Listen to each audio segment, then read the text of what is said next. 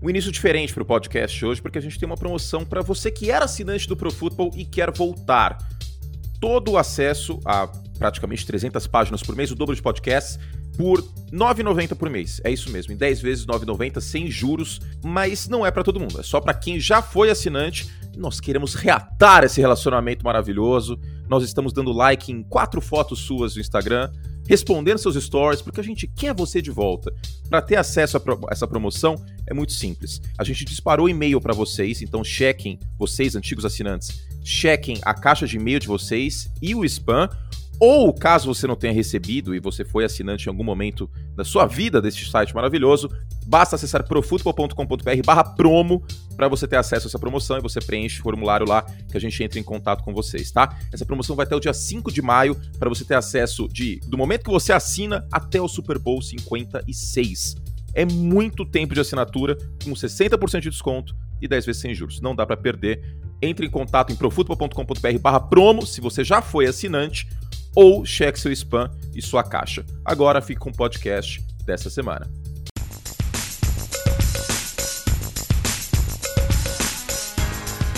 Olá, olá Brasil! Este é o podcast do Profutbol.com.br. Eu sou Antônio Curti, estou aqui com Dave Chiodini, nosso DJ residente, nosso André Marques do, do draft. Deixa os garotos brincar, Deivão, tudo bem? De, de, de, deixa, de, deixa, de, deixa, de, deixa os garotos brincar. Deixa, de, deixa, eu deixo, porque está chegando o draft agora, estou começando a ficar com aquele frio no estômago gostoso que me dá em todo draft. Pam, pam, pam, pam, pam. Então vamos lá. O programa de hoje é um programa sensacionalista. Vou parar aqui a música. É o Julio, aqui agora? Trilha do aqui agora. Gil Gomes. Eu adoro. Wagner Montes é meu ídolo. É, que equipe, hein, jornalística? Gil Gomes, Wagner Montes, o Feliz com a previsão do tempo, Maguila com a economia. Celso Russomano. Agora pode falar do Russomano, pode, passou a né? eleição, passou a eleição. É verdade. Celso Russomano, que era muito legal. Ia lá na cara das pessoas e dizer, como que tu não vai dar o troco pro cara?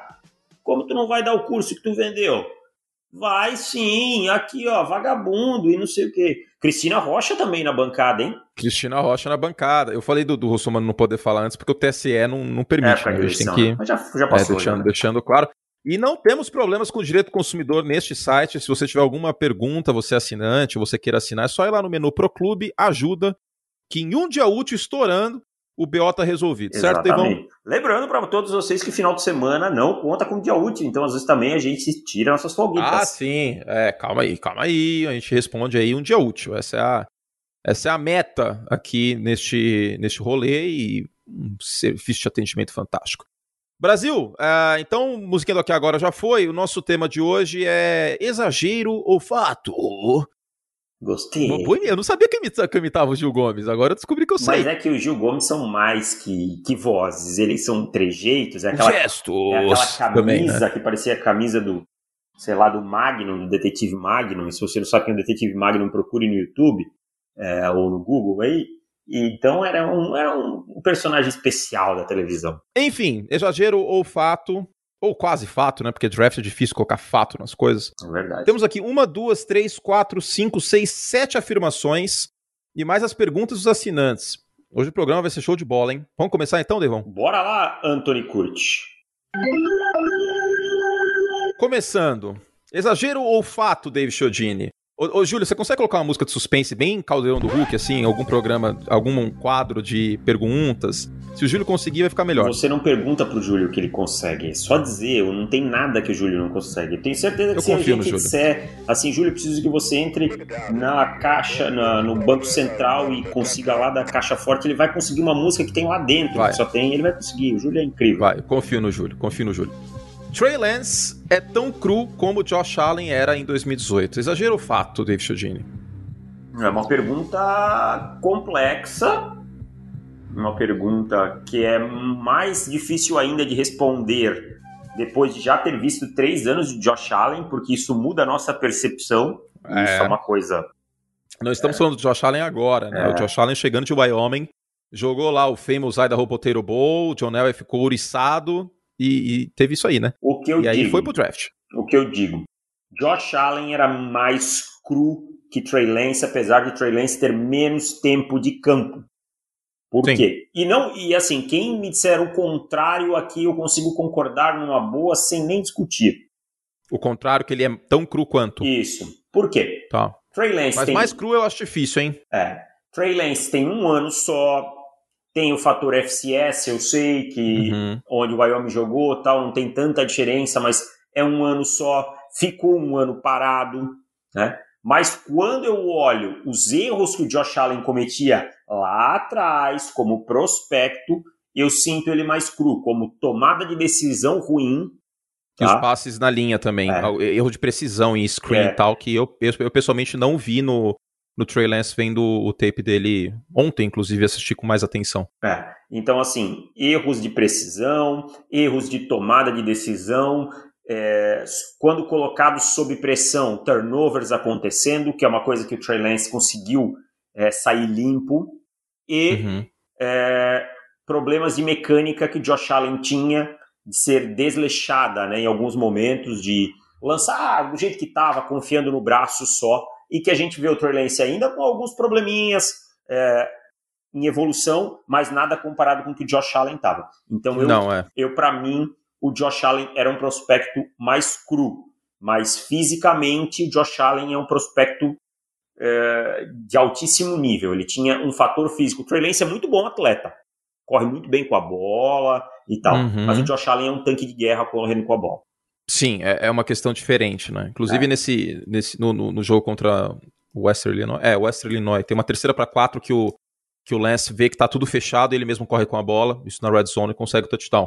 Ele tem esse elemento atlético correndo com a bola que é, que é bem interessante. Quarterback de North Dakota State. Então, concordamos. Para mim, o Trey Lance, ele não é tão cru como o Josh Allen era em 2018.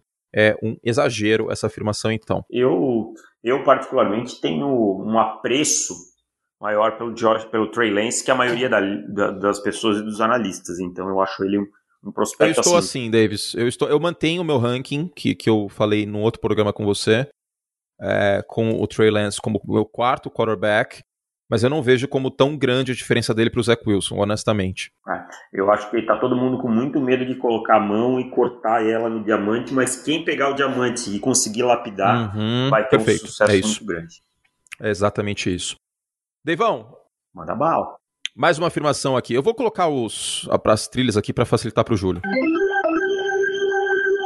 Nenhum eu disse, nenhum wide receiver tem tanta chance de dar certo na NFL como o Jamar Chase de LSU. Discordo. Exagero ou fato? Discordo. Exagero. É, é exagero. Discordo pro, per, é, assim, em gênero, número e grau. Acho que sucesso de wide receiver passa muito por onde cai, o sistema que cai. Imagina assim, passa vamos, bola para ele. Vamos lá, vou, vou fazer uma, uma coisa aqui rapidinho, um exercício. Você vai me responder. Hum. Jamar Chase cai no Denver Broncos que resolve não draftar outro quarterback. Ok, eu sei que não é provável. O Broncos tem 300 wide receivers. Mas vamos dizer que o Curtis Sutton hoje pediu sobre retrocado e Denver resolveu draftar o Jamar Chase. E é o Drew Locke o quarterback. Tá? E o Jalen Waddle cai... Nem vou pegar um time assim que tenha um quarterback de elite. Cai... Green Bay, vai, dane-se, dane-se. Vamos meter é, esse louco aí. Ou cai no Tennessee Titans com o Ryan Tannehill. Tá, Tennessee Titans, que é um time que precisa de é. wide receiver. Boa, Isso, tá com, bom. Com então, Jalen Waddle em Tennessee e o, e o Jamar Chase em Denver, quem com você, o Drew. Quem você acha que impacta mais no primeiro ano? Ué, eu vou refazer a pergunta. Hum. Posso é, refazer a pergunta não, mas eu vou reestruturar isso que você disse. Uhum. Quem impactou mais ano passado? Justin Jefferson em Minnesota ou Jerry Judy em Denver? Exatamente. Tudo bem que o Jerry Judy teve seus problemas de sim, drops e tal. Mas o Kirk Cousins é muito mais quarterback que o Drew Locke. Mas aí eu vou te dar outro exemplo até para quebrar, para confirmar isso, né? É, não só hum. falando do Jerry Judy. Vamos lá, o CD Lamb não teve tanto impacto. Sim, e sim, aí entra um sim. outro fator. Divisão então, ele estava tendo mais impacto, ele estava tendo mais impacto com o Dak Prescott jogando claro. e passando suas 400 jardas. Uhum. Saiu o Dak, o Sid Lamb, ele sumiu do noticiário. Ninguém nem falava mais do Sid Lamb. É, e aí a gente vai falar também um wide receiver pode cair num time que tem uma distribuição de alvos muito grande. Dallas é o exemplo, né? Dallas é o exemplo. Denver pode ser esse exemplo também, né? Porque com uhum. a volta do Curtis Sutton vai aumentar essa divisão. E por aí vai. Então eu acho que o wide receiver, e até por isso que é uma discussão que a gente trouxe, acho que semana passada, sobre o valor de escolha no alto e tal, é muito relativo. Depende. Claro que tudo no futebol americano depende um do outro, é uma roda, a gente sabe disso, mas o que eu quero dizer é o seguinte: sem um bom quarterback, vai ser muito, desculpa, muito, muito difícil um wide receiver produzir. Né? Sim. Então, meu Sim. amigo, Brandon Ayuk sumiu bastante jogando Vou te dar um nome e um sobrenome, um Hum. nome e um sobrenome de, de que essa teoria é verdadeira. Hum. Anthony Gonzalez. Anthony Gonzalez, claro, feito pelo Peyton Manning. Tá? Uhum. Vários feitos por Peyton Manning, Tom Brady, Drew Brees, Aaron Rodgers, Allen Lazard. Quem é Allen Lazard? Tira, tira o Marquês Valdez Scantling dos Packers, tá? Que assim tem os seus drops, mas ainda tem produção e coloca ele com Daniel Jones para você ver quantas recepções ele vai ter na temporada. Exato. Inclusive, o Anthony Gonzalez é deputado federal por Ohio. Sim, tá sim. Uhum. informação que a gente está passando para vocês ah, aqui neste E- programa e, e vou dar uma pílula sobre essa Pílula, classe de wide, wide receivers. Não me Diga. espantará se o melhor wide receiver na primeira temporada tiver vindo de LSU, mas não se chamar Jamar Chase. E sim Terrence Marshall. Terrace Marshall, Sim. pelo biotipo, pelo jeito de jogar. E pelo time que ele pode cair também. Ele vai, ele ele vai ser cair. escolhido muito provavelmente no final da primeira rodada. Exatamente. Então, se ele cai em Green Bay, por exemplo. Ah, vai jogar com o Aaron Rodgers, ok. Vai dividir Então. targets com, com o Devantado? Sim, mas é o Aaron Não, mesmo- Rodgers. Mesmo que caia em Baltimore. Com o Lamar vai ser o wide receiver Então. número um. Exato. né? E aí vai, entendeu? Então, assim. É muito mais fácil ele. de- de- da- ó, vamos lá, o cenário hipotético aqui. O Jamar Chase escolhido na 12 por Filadélfia. Eu também não sei se ele dura até a 12, mas escolhido na 12 por Filadélfia, jogando com um time que não tem um bom ataque no momento, está os que não tem um bom frangalhos. quarterback, que está aos frangalhos, essa é a definição. Ou o Terrence Marshall, que jogou no mesmo programa, digo no mesmo programa e não no mesmo time, porque o Jamar Chase não jogou a temporada passada, né? É, mas jogaram É, em juntos em Baltimore. 19, né? Sim, jogaram junto em 19, mas no ano passado não, não Uhum. jogaram juntos. Foi o ano mais de destaque do Marshall. Então, é isso. É, não é certeza o Jamar Chase, como não é nada certeza no draft, mas neste, neste caso é uma classe que a gente tem que dar valor para os outros wide receivers, não é só o Jamar Chase que, Eu- que temos aqui. Eu só penso o seguinte, desculpa, é, é o último para acabar o assunto. O Hum. Jalen era um sistema que use muitas jardas depois da recepção, Uhum. como por New exemplo England. New England, São Francisco, esses times que gostam disso. Jalen Arrow é uma chance altíssima. Devonta Smith. Já pensou? Os 49ers subirem para 3 e pegar o Jalen Waddle? Não, não, não. Essa, cara, é zoeira, gente. Calma, brincadeira.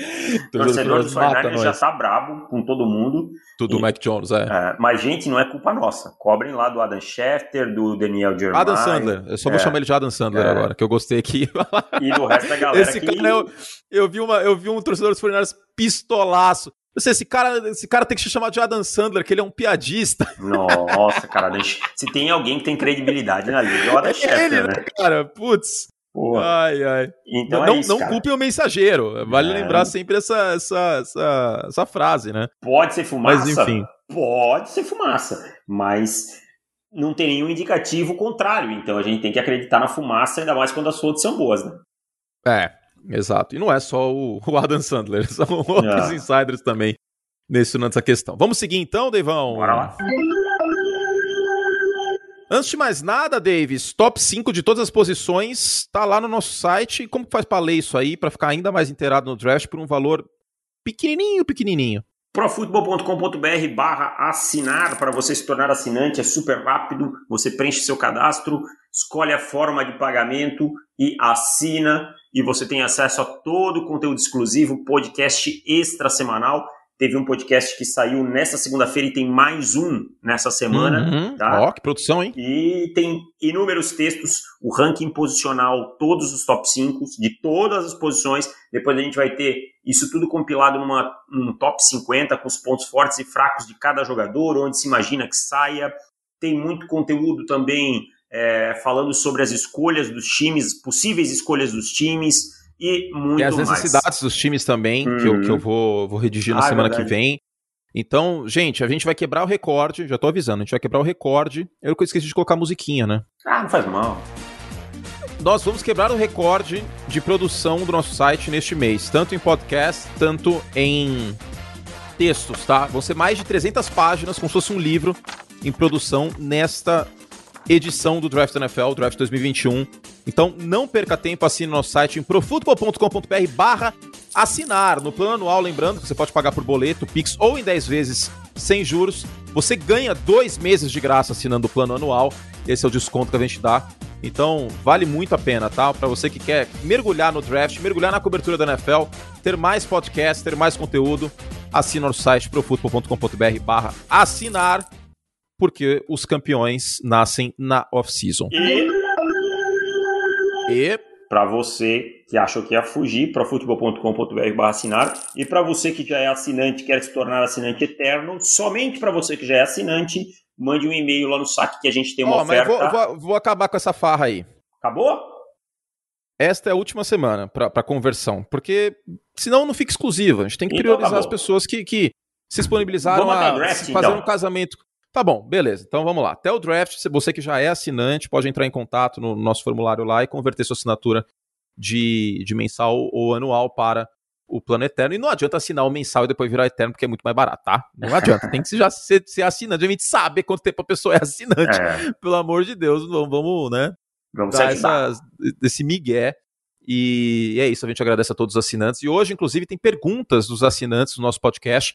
Semana passada a gente fez um episódio só disso. Foram o quê? 20 perguntas que a gente Mais, respondeu no cara. programa.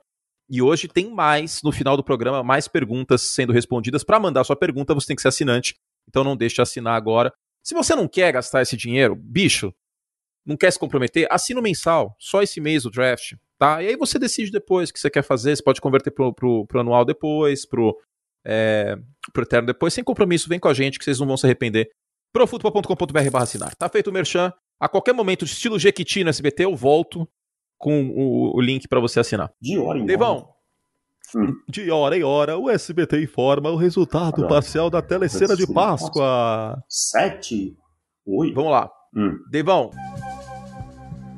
Kyle Pitts é o melhor prospecto de Tyrant do século XXI. Eu adoro a expressão do século XXI. Fácil, sem titubear, sem pestanejar, com todos os R's, como diria o nosso querido, como é que era, deputado Fortunato. Deputado Fortunato. É, não penso duas vezes antes de confirmar que é, sim, o melhor prospecto de Tyrene. É, e digo mais. é, bom, vai bater com o século, né? Não Uhum. vi nenhum. Eu comecei a ver NFL em meados de 99, primeiro, primeiro jogo que eu vi. 98, desculpa. Não lembro de nenhum prospecto nem parecido de Tyrande e não sei se na história a gente teve algum. Cara, eu, eu sei que é um, é, um, é um analista que tá. não tá tão popular hoje em dia, que o pessoal critica bastante, que é o Mel Kiper. Mas o Mel Kiper tem história. a gente tem que respeitar a história Boa. dele. Foi o primeiro grande analista de draft em termos midiáticos. né? O não primeiro era fácil, tá? roupa, muito mais difícil. É, E ele chegou a dizer que é o melhor prospecto de Tyrant que ele já fez scout. Ele começou isso aí no final dos anos 70 e nos anos 80. E que quem chega perto é o Kenley Winslow Sr. na década de 80. Mas, tipo, só. Então, Isso quer dizer bastante coisa. diz muito né, sobre, sobre quem é Kyle Pitts e como ele está pronto para a NFL.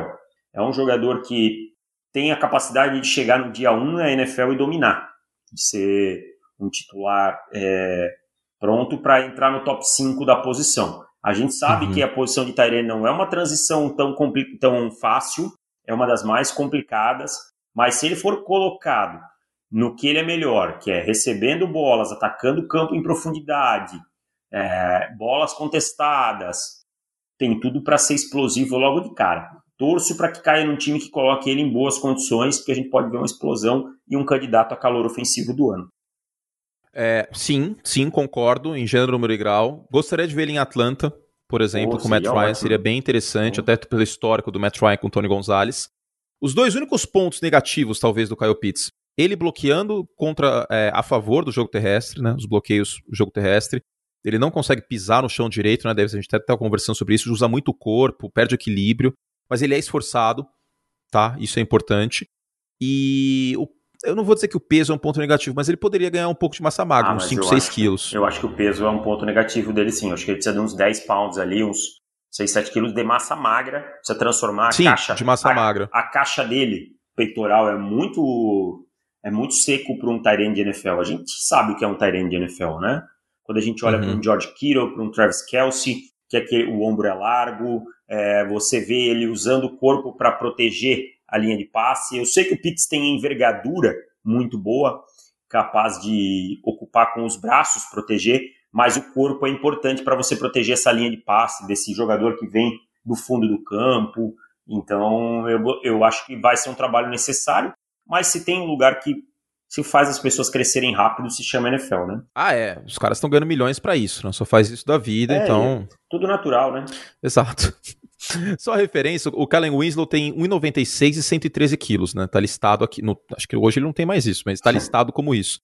E o Kyle Pitts é 1,98 e 108 quilos. O Kyle Pitts é mais alto e mais magro que, que o Kellen Winslow, pegando nessa comparação que eu falei do Mel Kiper.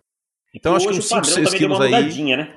Ah, sim, sim, sim. Vale essa, vale essa referência, que o cara era muito mais utilizado no bloqueio terrestre naquela época, que a NFL era essencialmente terrestre. Mas é muito bom recebendo o alcance dele. Consertou um monte de passe caca né, que recebeu lá em Flórida.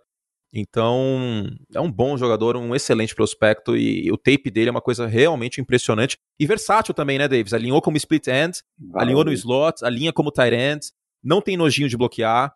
É realmente um cara fora da curva até pelo contexto, né? Porque os caras estão chegando na NFL, o tight end, ou tipo o Evan Ingram, que não bloqueia, ou, sei lá, Colt Matt, que não sabe receber. É. Então, é difícil achar o cara que faz os dois hoje em dia. É, o George Kittle mesmo era considerado um Tyrene bloqueador, né? Quando chegou uhum. na liga não tinha volume nenhum em Iowa nenhum, por, né? é, é. por, como recebedor. É. Porque o sistema também não pedia tanto. Só pra vocês terem ideia, o, o, George Kittle é uma escolha de quinta rodada e o uhum. Travis Kelce, se não me engano, é terceira rodada, alguma coisa assim. Então, assim, não é fácil sair bons Tyrants do college football. Tá? Não é, é foram muito bem lapidados, né? A gente não pode esquecer esse ponto os dois, no caso, foram, foram muito bem lapidados. O Travis Kelce foi uma escolha de terceira rodada, e o Darren Waller, que muita gente faz a comparação do Kyle Pitts com ele. Deixa eu ver aqui. O Darren Waller teve problema com. É, sexta rodada, mas teve. É, é exato. Problema aí com é, um ponto. Tal, né? É, aí tem esse ponto fora da curva. Mas foi uma escolha de, de sexta rodada. Enfim, não, faz tempo que a gente. Quem foi o último grande? O Noah Fent, o Trey Hendrickson e o Hunter Trey Henry, né? Né? Trey Hendrickson, ó. Ah, o TJ Hawkinson. TJ Hawkinson, desculpa. Tô com o Trey Hendrickson na cabeça porque eu falei do Saints agora há pouco no pod que eu fiz com, com o Nardini. É... Sim, são esses, né? De que, é. que chegaram como prospectos Tyrants de primeira rodada. Ah, que eu me lembro assim, sim.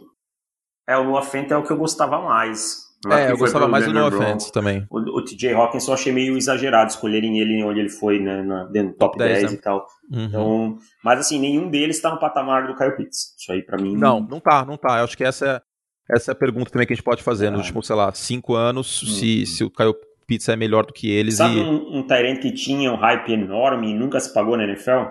Quem? O Jay Howard. Oh, é verdade, hein? Putz, cara. Nunca se pagou na NFL. Cara, é verdade, de Alabama. É, nunca conseguiu, não tinha tanto volume, né? Porque o sistema de Alabama naquela época era mais corrido do que é hoje. E, mas assim, nunca mostrou né, na NFL, nunca conseguiu ficar saudável. Aí também caiu num lugar onde o desenvolvimento não foi bom, com o James Winston, PPP. E aí teve a ascensão do Cameron Braid também. É, e aí o time agora foi atrás do, do Rob Gronkowski, aí ele machucou uhum, no ano do Super é. Bowl. É. Então, Mas estava sendo bem utilizado até. É. Teve touchdown no início da temporada. Uma série de outro, fatores.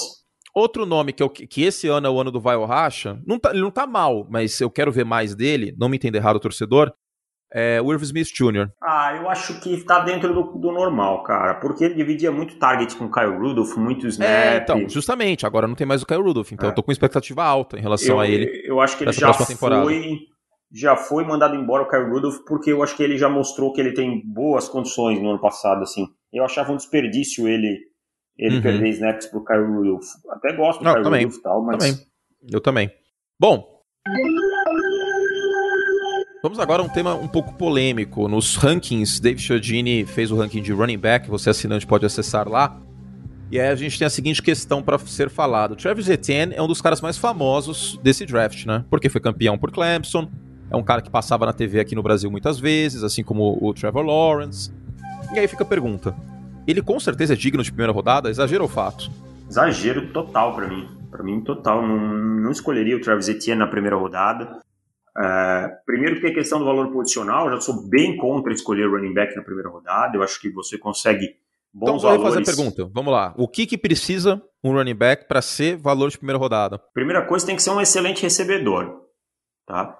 E Segundo, ter uma velocidade final boa. Uma também. velocidade final boa, que é uma coisa que eu não que vejo. Que o não tem. Não tem. É. Eu acho que ele tem uma, uma aceleração boa, mas é diferente de uma velocidade final.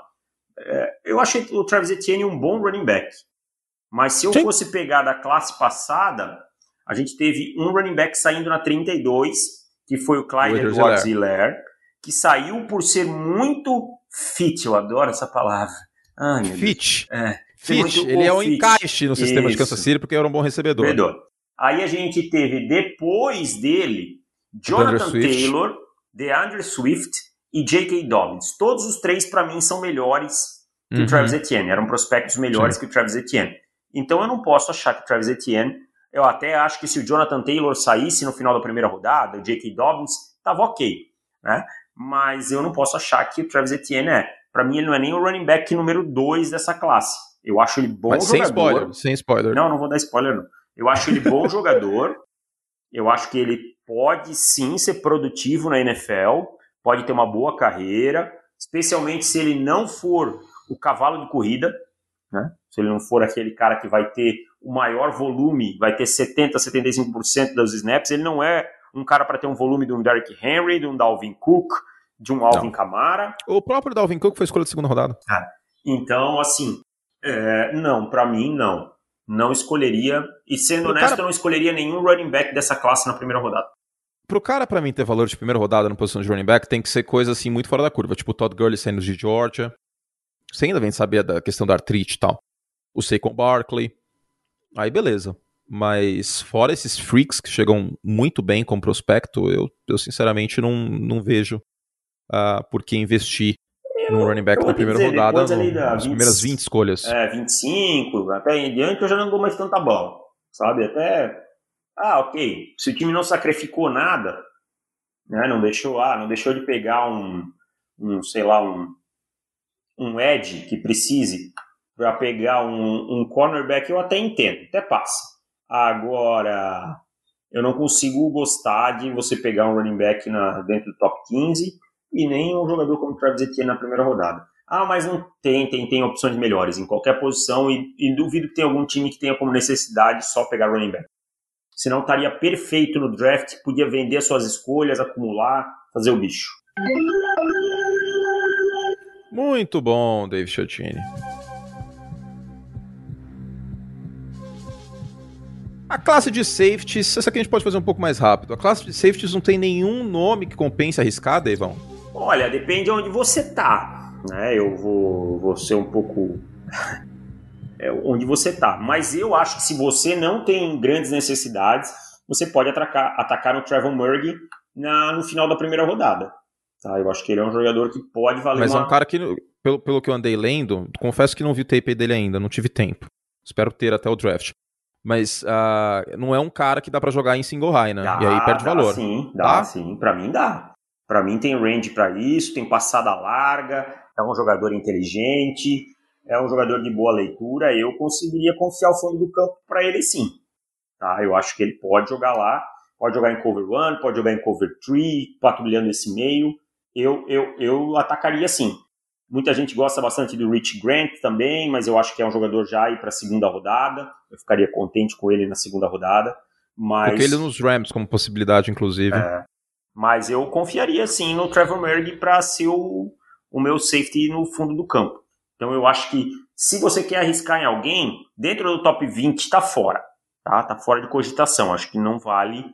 Tá? 25 em diante, aí eu iria tentar. Aí ok, né? É. Tá. Eu nem okay. sei se tem algum time na 25 em diante que tem. Se não me engano, o Jacksonville pode precisar de um safety.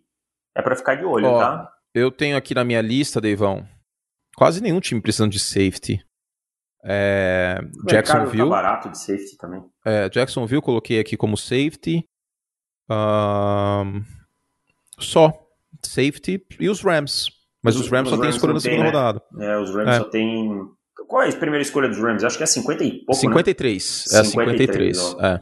é. eu tô o... olhando aqui não tô vendo ninguém com safety assim que eu olhe e eu diga, olha... Mas enfim, eu vou, vou ficar atento para essa questão do, do Morin em single high, do alcance e da velocidade dele. É, vou tentar tirar um tempo ainda nessa semana, porque é o principal safety da classe, né? É, então, é, é o que vale o risco dar uma olhada com mais atenção. Os Ravens talvez possam ser um time que, que ali na 20 e pouco pense em safety, ser, né? É, pode ser, pode, pode ser. ser. Acho que não dá para descartar Baltimore, não. É. É, Baltimore tem como necessidade aqui, coloquei wide receiver, edge. Eu vou colocar safety aqui como um extra, que eu acho que dá para é, ser Eu acho que são as, as três principais, assim. Uhum. Nessa faixa de, de que, eu, que eu falei, são os dois principais no caso. Devão, essa aqui é. Não sei se é polêmica, mas vamos lá. Exagero o fato, os edges, ou seja, jogadores de ponta de linha defensiva, todos eles são cruz nesta classe. Hum, eu acho que eu, eu acho que eu preferiria usar outra palavra. Não, não você. Então, então é exagero essa frase. É, eu preferiria usar uma frase. Carregam, trazem dúvidas. Essas dúvidas não são necessariamente de cru, mas sim de coisas que precisam ser respondidas dentro de campo. Vou, vou dar um exemplo para ficar mais fácil. Jalen hum. Phillips, biotipo, produção. Concussões. Então, mas tem biotipo, tem é, velocidade, explosão, tamanho, tem produção, tem pass rush moves e tal, mas concussões. Tem o das concussões. É. Concussões, lesão no pulso, acidente. Gregory Rousseau tem tamanho, tem força, teve produção no seu ano em campo, mas teve péssimo Pro Day, tem problemas é, gerando pressão por fora, gerou mais pressão por dentro do que hum, por pelo fora. Pelo tamanho dele, pelo Exatamente. tamanho dele contra os guards. Foi, é. muito, foi muito bem nisso, mas na NFL não vai dar para usar esse truque, é. por assim dizer. Quick Payet. Tem, é, tem motor, tem explosão, tem bom uso das mãos, tem agressividade. Baixa produção, é, tamanho e envergadura. Então todos eles têm alguma coisa. Aziz Ojulari, falta peso e por aí vai.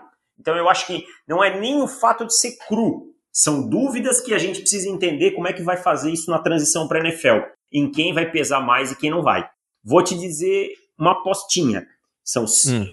do top 5 que a gente vai lançar ali, tá? Todos eles têm potencial para ser bons jogadores, mas eu aposto que e eu não estou dizendo quais, porque eu não sei quais. Hum. Mas eu aposto que dois não vão vingar. Então, peraí. De cinco, dois não vão vingar. Ah, tá. Cinco. Deixa eu chutar quem são. Não, eu não sei. Paier... Eu não tenho. Não, quem é ah, o top 5? Ah. ah, tá. Não, é que vai pro ar, né? Senão você vai dar spoiler. Não, mas a ordem que, que, que é o importante. Ah. Não os nomes. Os nomes as pessoas devem imaginar. É, Paier, Phillips, Rousseau, Julari e o Bastion Jr.? Não, o Sai. O Sai. Tá. Esse é o top 5. Esse é o top 5. Cara, é muito justo dizer que dois aí vão dar BO. É. É muito difícil Porque você o, pegar o Paier falta, falta essa questão técnica, a produção. O Phillips tem essas questões das lesões, a concussão. O Rousseau tem só um ano de produção em Miami e não tem muitos movimentos de mão. O Ojular é muito leve. É, cara, é bem, é bem válido dizer isso. Que Osai não tem é, arris... é arriscada essa classe. É, é uma, é uma classe arriscada uhum. e vai precisar de lapidação. Mas, se, por exemplo, se o Paier foi bem lapidado, pode dar certo mesmo não tendo envergadura. É, tecnicamente ele, não, ele não tem problemas, ele tem problemas de envergadura e, e, comprimento, é, e tamanho, né? Altura. É... Ah, envergadura. Ah, tá, o pai é de Michigan, é, isso. É. Agora, outro, outro exemplo. Se o Phillips ficar saudável, pode acontecer, cara. Então, pode acontecer. É, é isso que eu falo. Só que assim, se eu sou scout e se eu sou general manager, treinador de linha defensiva e tudo, blá, blá, blá, blá, blá, eu tenho que estar muito seguro de que esse é o meu cara. Eu tenho que gostar muito desse cara para chegar e dizer assim: escolhe. Escolhe. Escolhe que eu vou fazer. Entendeu? Porque na primeira rodada você tenta ao máximo minimizar dúvida.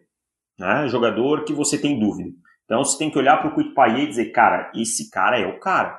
Esse cara é um Ed que vai ter um sucesso na NFL. Você pode estar errado depois, ok. Mas na sua convicção tem que ser essa. Para escolher esse tipo de cara na primeira rodada. É diferente de quando você olhava pro Chase Young e dizia assim, ah, esse é o cara, né? Não, é. Tipo, esse é o cara, exato. Ninguém tinha dúvida. Bradley Chubb. Tá, esse cara vai ter sucesso na NFL. Tipo... Miles Garrett. É, você ficava com o braço cruzado e dizia, vou mais longe, vou então na classe de interior defensive lineman de dois anos atrás aí, que você tinha Christian Wilkins, Jeffrey Simmons e uma porrada de jogador, que você olhava para jogadores na 19 e 20 e dizia assim, pode pegar que isso aí é sucesso, sabe? Pode dar errado? Pode, mas a chance era maior. Esse aqui você está quase num 50-50, como diria o Coronel Fábio. É a taxa do eu sei. É a taxa do eu sei. então, vou reformular a frase para a gente fazer a pergunta de novo. É... Edges dessa classe, todos carregam dúvidas. Isso aí. Fato. Essa é fato. Isso é fato. Todos são cruz, aí é exagero. Última, então, Devão, antes da gente responder os assinantes. Bora lá. Escolher Mac Jones no top 10 é um erro de valoração do draft, como escolher Daniel Jones no top 10 em 2019. Exagerou. Não é a mesma coisa. É, Não é isso aí a gente precisa frisar o máximo possível. O Daniel Jones é, pode dar mais certo na NFL que o, que o Mac Jones e vice-versa? Pode. Mas como prospecto, o Mac Jones é melhor. Exatamente. Uma coisa que eu aprendi num curso de scout que eu fiz, numa clínica de scout que eu fiz. Quarterback não tem grade. Quarterback de primeira rodada é quarterback que você vai pegar na primeira oportunidade que você puder. Tá? Se você não se moveu para pegar ele, porque você esperou cair para ter essa chance, ok. Mas se você tem é, grade de primeira rodada, não Só vai. importa onde ele está. Se você e aí precisa. que é o ponto. É. O Daniel Jones não tinha essa nota. É, pro, pro mundo ele não tinha. Só pros Giants. Pro David Guerrero ele tinha. É. Mas não, tinha ele outros times tinha. também que tinham, né? Vamos ser justos, tinham, a gente sabe que tinha algumas outras equipes que tinham, mas que estavam bem depois dos Giants e tal, né? Que eram times que estavam mais para baixo. Mas, então assim, ah, mas o Mac Jones é o 20 e pouco da sua Bird. Ok, a minha Bird ela não é construída para time. A minha Bird ela é construída para mostrar jogador por jogador, independente de valor posicional.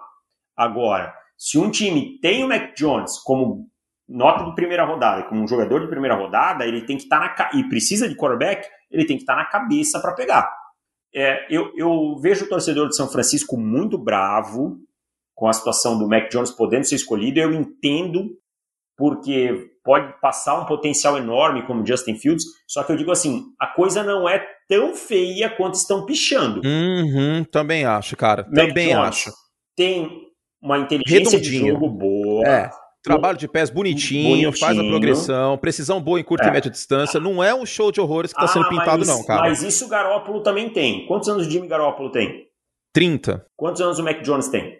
Não tenho a menor ideia, vou descobrir agora. 22, 23? 22, deixa eu ver aqui. Não, 24 na pior das hipóteses. Ele nasceu 5 de setembro de 98. Então ele 98. tem 22. 22 22. Espaço para evolução, é, ainda está aprendendo, vai ter Garópolo um tem 29. 29, mas deve logo completar 30 então, né? Faz 30, é, faz 30. Garópolo é de 91 como eu. É a única coisa que eu pareço com ele. Só a, a idade. E então é. Ah, mas não é muito atlético. Ok, concordo, sempre bati nessa tecla. Porém, será que perder aquela pancinha e aquelas tetinhas não vai lhe ajudar a se tornar um atleta melhor? Ah, dá, pô. Dá. Dá. Isso aí você faz, você faz uma dieta cetogênica aí, você dá uma reduzida. Não vai eu se já passei por isso. Não vai se tornar um Lamar Jackson, mas pode se tornar mais atlético, mais móvel, né? Tudo Não, isso. e outra coisa, outra coisa que, eu, que eu ouvi. Ah, mas ele não jogou nenhum snap em, em, em dropback em Alabama. Como E assim? o sistema do Shanahan pede isso. Eu ouvi isso. Como assim? Ele jogava under center, não jogava? Então, exato. Aí começa a aparecer um monte de coisa que, tipo, Mas já começa a não fazer sentido. dia, O shotgun Vira uma bola de domina a neve o liga. bagulho. Shotgun Também, domina mas aí começa a liga. virar uma bola de neve que colocaram um alvo na parede. E, putz, posso falar uma coisa muito, muito bizarra que eu vou dizer agora? Hum. Não estou apostando nisso.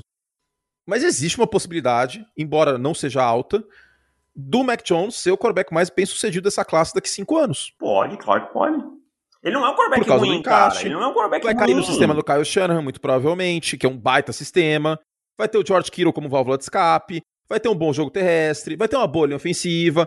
Então, cara, existe a possibilidade real aqui, porque ao contrário desses outros quarterbacks que são escolhidos por times que eles vão ter que salvar o rolê, Trevor Lawrence. Trevor Lawrence e, e amigos, ele vai ser escolhido por um time que tem potencial para ir para o- os playoffs e que subiu. A exemplo do Patrick Mahomes e do Sean Watson. Concordo com a subida para pegar o Mac Jones? Não, eu não faria isso. Mas se eles acham que o Mac Jones é o cara, eles fizeram certo. Tá? Eles fizeram certo. E eu digo assim, o bicho não é tão feio. Eu acho Não. péssimo você passar o Justin Fields para pegar o Mac Jones. Isso eu vou continuar achando. Mas isso não quer dizer que eu tenha que transformar o Mac Jones num cocô em chamas. Que é o que está sendo Que é o pintado. que está sendo pintado. Eu entendo o torcedor dos 49ers está muito pé da vida com esses boatos, dizendo, não, tem que ser o Justin Fields, porque ele é melhor. E ele é melhor mesmo, para mim. tá? Só que se for o, o Mac Jones, não achem que jogou tudo pro alto. E assim, ah, mas pagou duas extras para subir e pegar o Mac Jones. Eu já zoei isso, tá? Eu já zoei isso, eu confesso. Mas assim, se a franquia acha que esse é o cara, é a única forma de garantir. E em sendo um cara com nota de primeira rodada, tá dentro do normal. Frise-se. E é um cara que existem vários times que podem estar de olho. Ah, ele não chegaria na 12, eu já vi gente falando, ah, por que, que não pegou não, ele na 12? Não chegaria não, na, não, não chegaria não, no top 10, não. não sairia do top 10. Não, os, todos os quarterbacks dessa classe, existe uma chance muito baixa deles passarem do, do top 10, de verdade. Essa classe é diferente pela, pela fome e pela vontade de comer. Então, é isso. Sabe quem é o mais provável que saia do top 10? Trey Lance. Hum. Se alguém é, cair, porque... é o Trey Lance. E fiquem de olho em Por... Washington, hein? Porque os. Isso, fique de olho em Washington na 8, por exemplo. O então já falou que eles estão de olho no Trey Lance, bem dispostos a, quem sabe, precisar subir. É, e tem Chicago também. Tem Chicago, que eu não ah, desconsidero. Esquece, esquece. Chicago não faz coisa certa. Ainda bem que eu torço pros Buccaneers. Ai, ai. Deivão, vamos responder perguntas? Bora lá. Não responderemos todas, porque não há tempo, infelizmente, mas as que não forem respondidas a gente tenta passar aí para a coluna de texto, tá? Então vamos lá, pergunta do Matheus Perestrello. Justin Blackmon não é mais um draft bust, não é um draft bust maior, uma farsa maior no draft que o Kevin White? Fala time, tudo bom? Eu estava lendo o texto de vocês sobre os cinco maiores busts do draft que não sejam quarterbacks, lembrei do Justin Blackmon e vi o Kevin White do texto. Pode ser encanto da época, mas lembro de ver ele no college para Oklahoma State e parecia que era extra classe. Os Jaguars trocaram posição no draft para consegui-lo e não deu certo. Jogou 20 jogos na NFL sem as, a mesma dominância no college. Uma boa lembrança aqui do Matheus. É mais bust do que o Kevin é, White mesmo, né? É, só que o Kevin White foi por fatores não conseguir ficar saudável. O Justin Blackmon é uma coisa até pesada, assim, né? É. Problemas gravíssimos com drogas, se envolveu né? com uhum. crime e tal.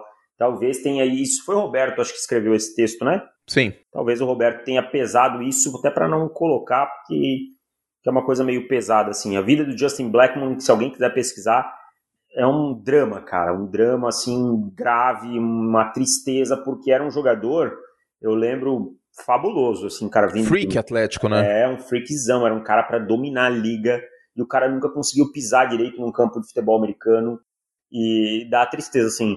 É, é, pensem assim, para quem é mais jovem e acompanhou a trajetória errante do Josh Gordon piorada. Bem muito piorado, piorado. Bem piorado. Muito, muito, muito, muito piorado. É, é realmente triste o que aconteceu com o Justin Blackmon, era um cara que tinha tudo para dominar a NFL e. Mas é, uma, é um must, sem dúvida nenhuma, e, e bem, bem lembrado. Sim, bem lembrado. Obrigado, Matheus. Seguindo aqui, pergunta do Felipe Schmitz, linha ofensiva no draft. Fala, Curti Davis, por que normalmente vemos os melhores prospectos na classe de linha ofensiva vindo de projetos menores, de universidades menores? Os playmakers das maiores ranqueadas ofuscam o brilho de sua linha ofensiva ou o coaching staff não é muito forte nessa área, se concentrando mais em jogadores de highlights? Acho que não é por aí. Notre Dame vem produzindo muitos bons jogadores de linha ofensiva, Wisconsin, Alabama, é, eu ia dizer Ohio State. eu discordo também. É, não, Por exemplo, não concordo não, Felipe. Se eu pego o top 5 de interior ofensivo line, eu tenho é, jogador de Alabama, tenho dois jogadores de Ohio State, tenho Oklahoma. Se eu pego os offensive tackles, eu tenho, deixa eu ver quem são, eu tenho Oregon, que não é um programa pequeno, é, eu tenho Northwestern, é ok, um programa médio.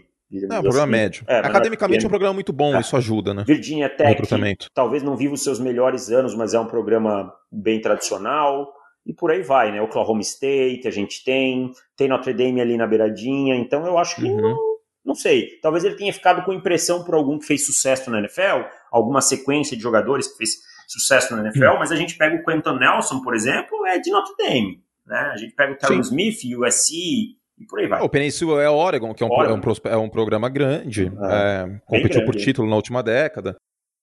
Enfim, João Vitor Latosinski, espero que tenha acertado seu, seu sobrenome, ou Latosinski, enfim.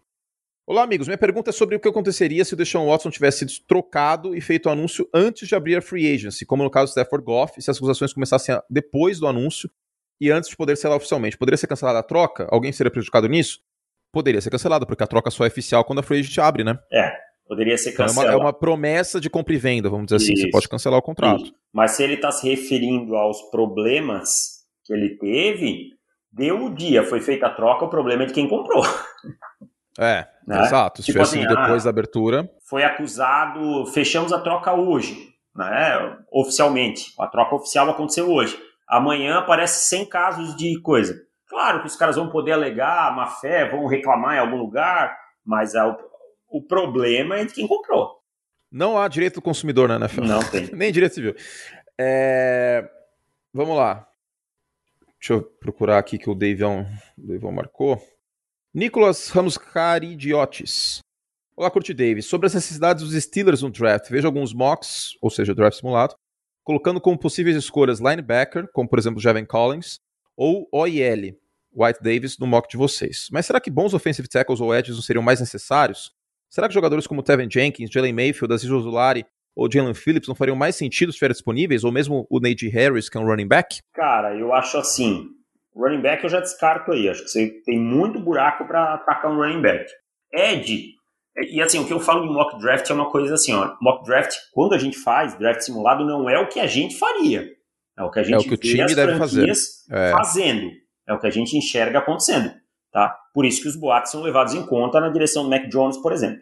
Mas é, tem que ver quem está disponível de offensive tackle nesse momento, sabe? Eu acho que seria um buraco. Ed, eu vejo muita confiança no Alex Highsmith, tá? Indo para sua segunda já temporada. Já tem o TJ Watt do outro lado, né? isso, né? É isso que eu penso. O time não, não vai gastar tanto cartucho. Ok. Temos mais. Deixa eu ver. Depende muito de encaixe de bird, gente. É, mock é muito. É, o que sobrar é muito é. complicado por conta disso. O Henrico, diretamente lá de Kubanacan, nos pergunta aqui. Tava olhando a classe de offensive tackles e wide receivers, vocês acham que essas duas são mais talentosas e profundas do que do ano passado, Davis? Wide receiver eu acho que é similar. Não dá uhum, pra dizer que justo. é, que é, mas acho que offensive tackle é mais profunda assim. é mais profunda. Até vou me lembrar quem foram os primeiros offensive tackles do ano passado, só para eu não, não, não ser injusto, tá? Tô pegando aqui, draft 2020, NFL... Tem o da NBA também, né? Eu sei que aparece. a classe de interior defensive lineman do ano passado era absurdamente mais forte. Uma classe que é muito profunda. Ó, o Andrew Thomas, ano passado, Jedrick Wills, Mac, Mackay Beckton, Thurston Wirfs, Wirfs, perdão, Austin Jackson, é, desse ano é mais Wilson. Ah, desse ano é mais profundo. Eu é acho que de topo a gente tem qualidade similar. É, Acho que o, o Penny Sewell e o Jed Quill são jogadores bem parelhos em nível técnico, apesar de deixar o, o Sewell com mais potencial, né, um pouquinho para cima. E de resto a gente tem bem parelho, mas eu acho que essa classe ela continua dos cinco em diante, sabe? Ela tem mais profundidade. Por fim, última pergunta aqui do Cauã Gomes. Se os 49ers draftarem Justin Fields, ele deve jogar na primeira semana já? Se sim, viram Super Bowl contender neste ano? Para mim deve jogar, porque é melhor que o Jimmy Garoppolo. É, e eu não gosto muito desse papo de deixar quarterback no banco, até entendo em algumas situações, né? Mas acho que ele ah, deveria jogar. Lance, entendo, mas Entendo. o Justin Fields eu não, é. acho que deveria sofrer é. as dores de crescimento não. e já joga o cara no campo. Mas não consigo colocar nenhum time, por mais bom que ele seja, como contender pela chegada de um quarterback. Quantos quarterback calouro. É, quarterback calouro, isso, óbvio. Quantos quarterbacks calouros tivemos em Super Bowl até hoje? Nenhum. Acho que é, eu não posso jogar contra a estatística. É, é difícil. E assim, não é uma difícil, amostragem pequena. Que... não é uma amostragem é. pequena. Teria que encaixar muita coisa, tá ligado? É. Tipo, por exemplo, o Justin Herbert nos 49ers de 2019 teria sido campeão? Provavelmente não. Não sei. Acho que não. Não sei, mas provavelmente não. O Justin Herbert de 2020 nos 49ers de 2019? Não sei, provavelmente acho, não. Acho pouco provável. Cara, chega num momento em que você ser calouro conta, sabe? Mas então, isso em tudo na vida, né, isso, né, gente? Isso. Tipo, em tudo na vida, cara, você pega, pô, você pega os primeiros podcasts que, que a gente gravava, sei lá, a primeira transmissão que eu fiz, às vezes tem, tem coisa que eu vejo minha que eu fiz Primeiro de 2014. que fez na vida. Primeira transa, também, exato. Um show de horrores, primeira transa. É. Difícil, cara. Geralmente você não faz certo o negócio. Então, é, a posição de quarterback é muito mental. É super normal que, que haja dores de crescimento e que o cara não chegue e revolucione a paçoca. É isso. David Chiodini, a gente tinha novela para falar, não tinha não? Pô, nós esquecemos completamente, cara. Tinha novela para falar, meu irmão. Eu vou abrir rapidão aqui, pera aí. Que ano que é que nós estamos? 2003, é um ano então, especial, cara. Vai encerrando aí, tá? Vai encerrando a parte aí que eu vou abrir aqui teledramaturgia rapidinho em ordem cronológica e abrir. Vai enrolando um pouquinho aí, Anthony Curti. Gente, esse foi o podcast de Deixa eu colocar a musiquinha para as pessoas saberem, né, o final. Esse foi o podcast Exageros e Fatos do, do Draft NFL. Talvez a gente faça mais um deste, porque acho que o formato é bem legal. E é isso, né? É isso. De agora em diante, de agora em diante, são só bobagens que você vai ouvir aqui. Não terá mais nada a ver com futebol americano. É, se você não quer, diga tchau. É isso. Vamos lá então. Groselhas.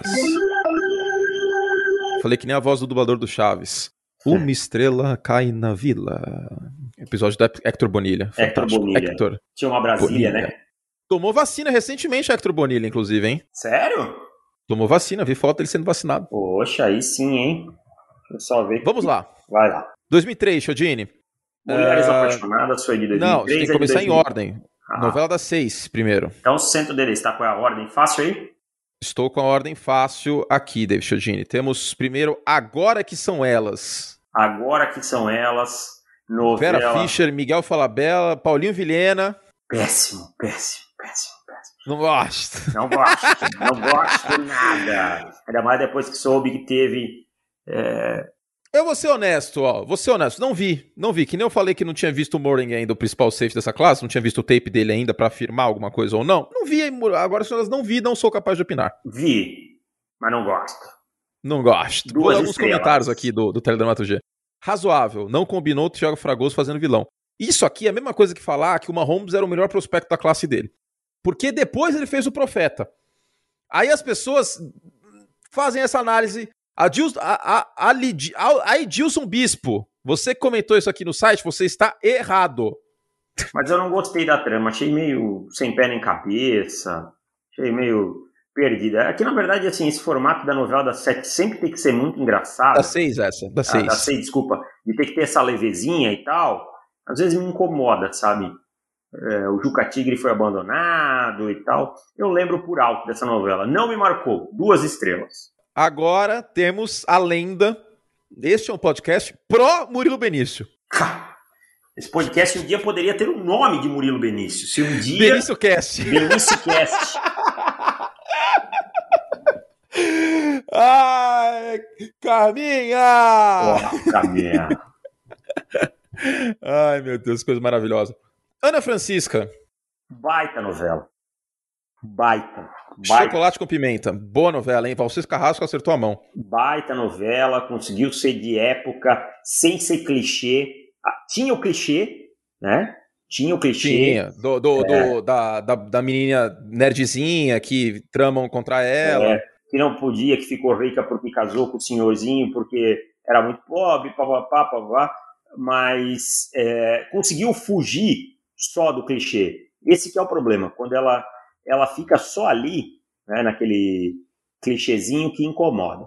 E tinha um elenco muito bom, Murilo Benício, sendo Murilo Benício, né? Murilo como Benício como? Murilo Benício. Benício é. Danilo, nome Danilo. do é, Mariana Ximenes também fez um bom papel, não sou um, um, um grande fã, mas eu quero destacar é, Drica Moraes nessa novela. Foi Drica bem, Moraes, com a Márcia, Márcia, foi bem, foi bem, foi bem. Dona e proprietária, proprietária. de um salão de beleza. Tá? Ela era dona. mas, ela, mas ela tá de acordo com, com o direito, David Chodini. Ela tinha a posse e a propriedade. E a propriedade. Posse e propriedade são coisas distintas. Exatamente. A posse é você ter o imóvel. A propriedade é ter escritura. Basicamente isso, falando. É, basicamente por aí. direito, não. Não sou burro. A patroa, a patroa é advogada, é, né? Eu fiz quatro semestres, bocozão. E... É mesmo? Ah, não, peraí, isso eu não sabia. Claro não. que já te falei que eu fiz quatro semestres de direito. Não lembrava disso, não, cara. Isso, quatro semestres. Mas é muito formal o direito brasileiro, eu me irritei. Eu achei que eu ia chegar Nossa lá. senhora. Ia ser tipo é, um Todo mundo acha que chega na faculdade de direito, vai ter. Vai, tudo é júri. Oh, mas eu, eu fiz constitucional 1 e 2, cara. Que é legal. Constitucional é, é bem da é hora. Bem legal, Até hoje legal. eu gosto. Remédios constitucionais, essas coisas aí. Eu sei, eu sei as coisas aí. ADIM. ADIM? É. Ação direta de inconstitucionalidade. Ó, tô lembrando. Tá. E também, é... vou destacar nessa hum. novela um personagem, um ator que fez dois personagens de dois sexos diferentes. Quem é? Quem é? Quem é? Kaique Brito. Kaique Brito! Que fez Bernadette e Bernardo na mesma novela. Kaique Brito, que ele estagnou como prospecto, né? Como jogador da NFL.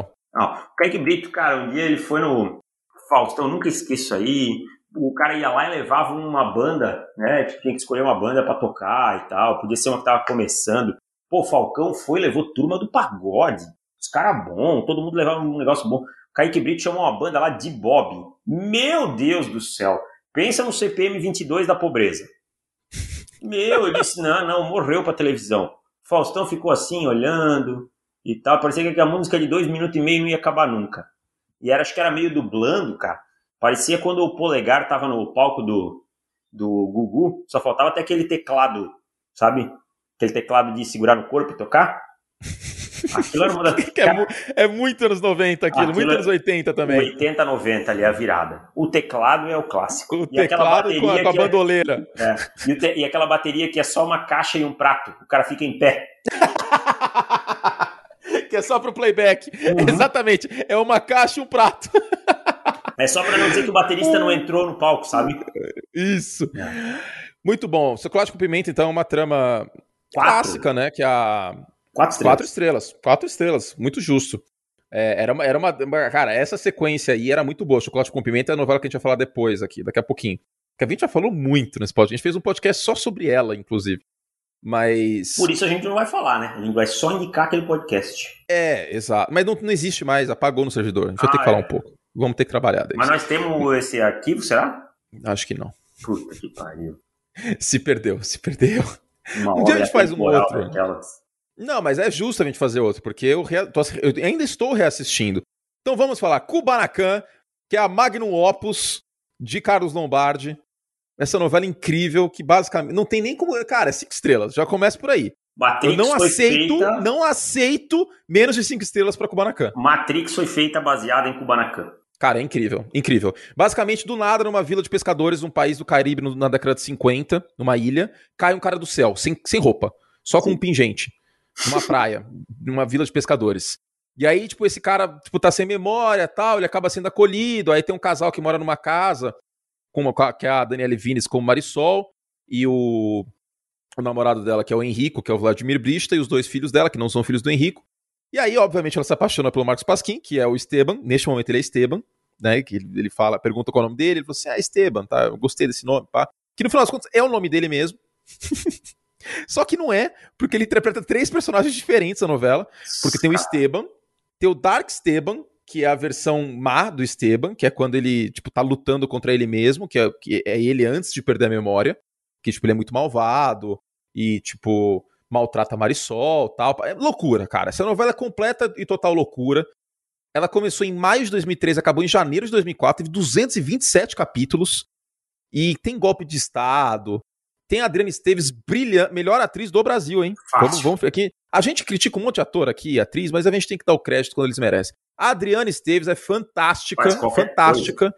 Qualquer coisa. Está belíssima e fofíssima, muito fofa. Como Lola Calderon, cantora. Aliás, também quero elogiar nessa novela a atuação de Carolina Ferraz. Fugiu totalmente é. ao seu padrão.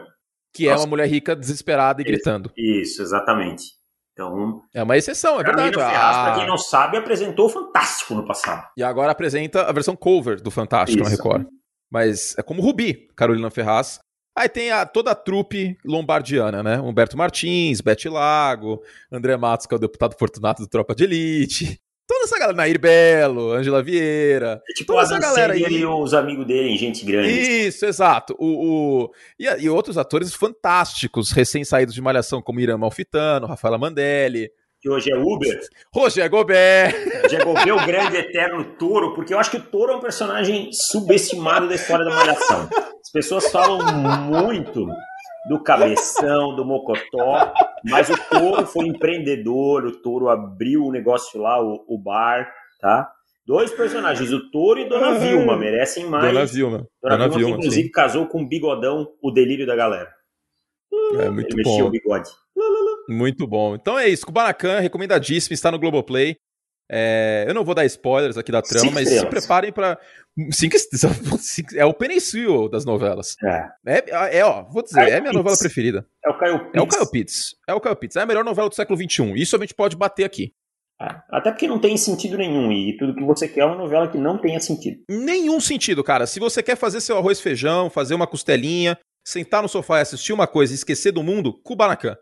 você pode ficar tranquilíssimo que você não vai entender o que tá acontecendo, porque a novela tem várias reviravoltas e, tipo, é isso. O Marcos Pasquim, ele interpreta três personagens. Não, quatro personagens, porque ele é o Esteban, o Adriano, o Leon e o Dark Esteban. Dark Esteban. Então, é, é, realmente fantástico. Inclusive, posso, posso abrir um parênteses aqui?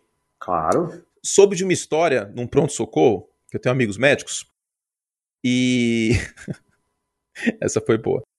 E aí, David Chiodini, o cara chegou no pronto-socorro com a amante, e aí chegou a esposa, começou a brigar com ele, e ele meteu o Esteban, falou que perdeu a memória. Quem é ah, você? Meu Deus. Onde que eu estou?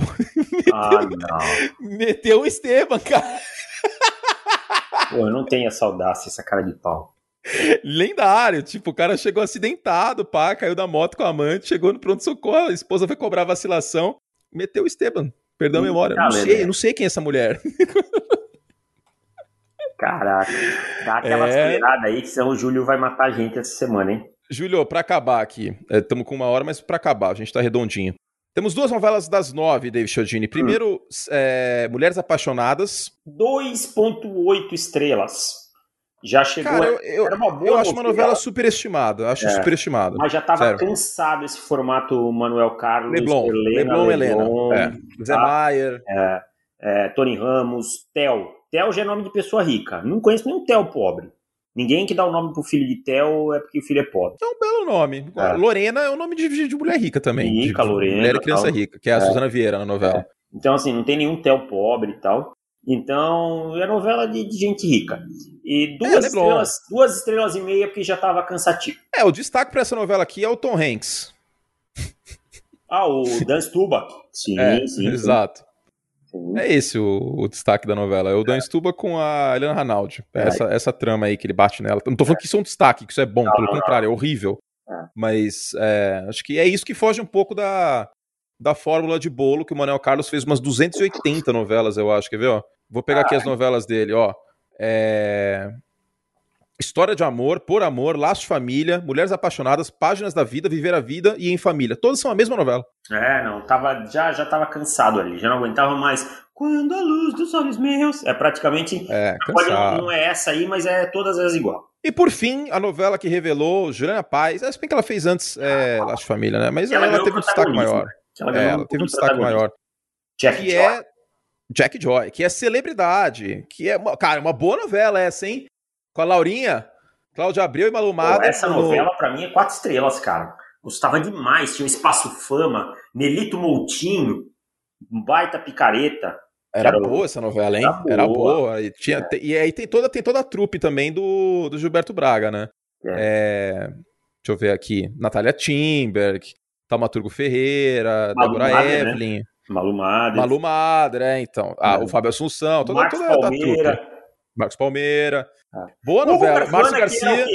O Carvana era Lineu! o Lineu! Um velho rico que fumava charuto. Entendeu?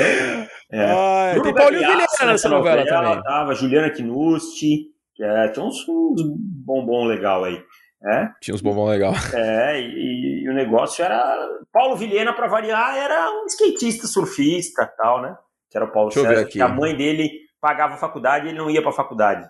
Pô, cursinho, não sei o quê. E ele Filho de Noêmia, Paulo César, apaixonado por Sandra, surfista, mente para a mãe que estuda. Isso Noêmia, por sua vez, mentia sobre a identidade de seu pai. É. Então, era uma novela boa. E teve surra da, da Malu Mader na Cláudia Abreu. É. Um ah, esquece, esquecemos de outro, outro nome que é, que é patrono desse podcast. Alexandre, Alexandre Borges. Borges. Mas, mas aí ele não estava é. interpretando é. Alexandre Borges. Foi um dos poucos personagens que ele não fez Alexandre Borges. O personagem Exato, ele era um jornalista, tinha Cristiano Reis, que ele é alcoólatra e tal, né? E é, Márcio então. Garcia, mais uma vez, provando que como ator é um ótimo... Ele é um excelente apresentador. apresentador né? então... Mas o é destaque isso. da novela, para mim, fica Darlene Sampaio, vivida por Débora Seco, e Jack, Sim, Joy, e Joy, vivida por é, Juliana, Juliana Paz, Paz, que queriam é, celebridade de qualquer jeito e o amor do simples bombeiro Vladimir, que era vivido por Marcelo Faria. Muito bom, gente. Aí, Julio, cinco minutinhos e matamos as duas. Não vai ficar bravo com nós, não. Gente, fizemos todo o que podíamos. Obrigado, meus queridos. É... é isso, né? Sim. Voltamos semana que vem com mais um podcast, ainda nessa semana com mais um podcast dos assinantes. Para ter acesso a esse conteúdo todo, o dobro de conteúdo em podcast e textos, profutbol.com.br barra assinar. A gente te espera. Plano anual 10 vezes sem juros, hein? Delícia. Deivão, obrigado, querido. Valeu, Anthony Curti. Até mais. Valeu, nosso querido ouvinte. Tchau. Obrigado ao Júlio, nosso editor, ao Davis, meu parceiro. Obrigado a você que está sempre nos ouvindo. A gente volta semana que vem com mais. Um beijo carinhoso e até. Se cuidem!